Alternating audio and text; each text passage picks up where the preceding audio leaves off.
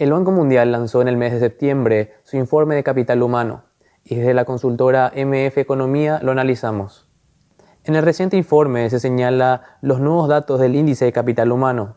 Este indicador busca medir la cantidad de capital humano que un niño puede llegar a alcanzar a la edad de los 18 años. Este promedio de un niño nacido en el año 2020 puede llegar a ser un 56% cuando sea mayor de edad siempre y cuando pase por un proceso de educación completa y de salud integral. En su mayoría, los países asiáticos y nórdicos son quienes ocupan los primeros lugares con un promedio del 81% de productividad.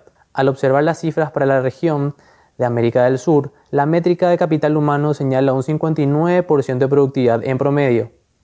En este caso, Chile, Perú y Colombia son los países de mejores rendimientos hacia esta zona del continente. Por su parte, Paraguay se encuentra relegado en la última posición en este indicador, mostrando un promedio del 53%.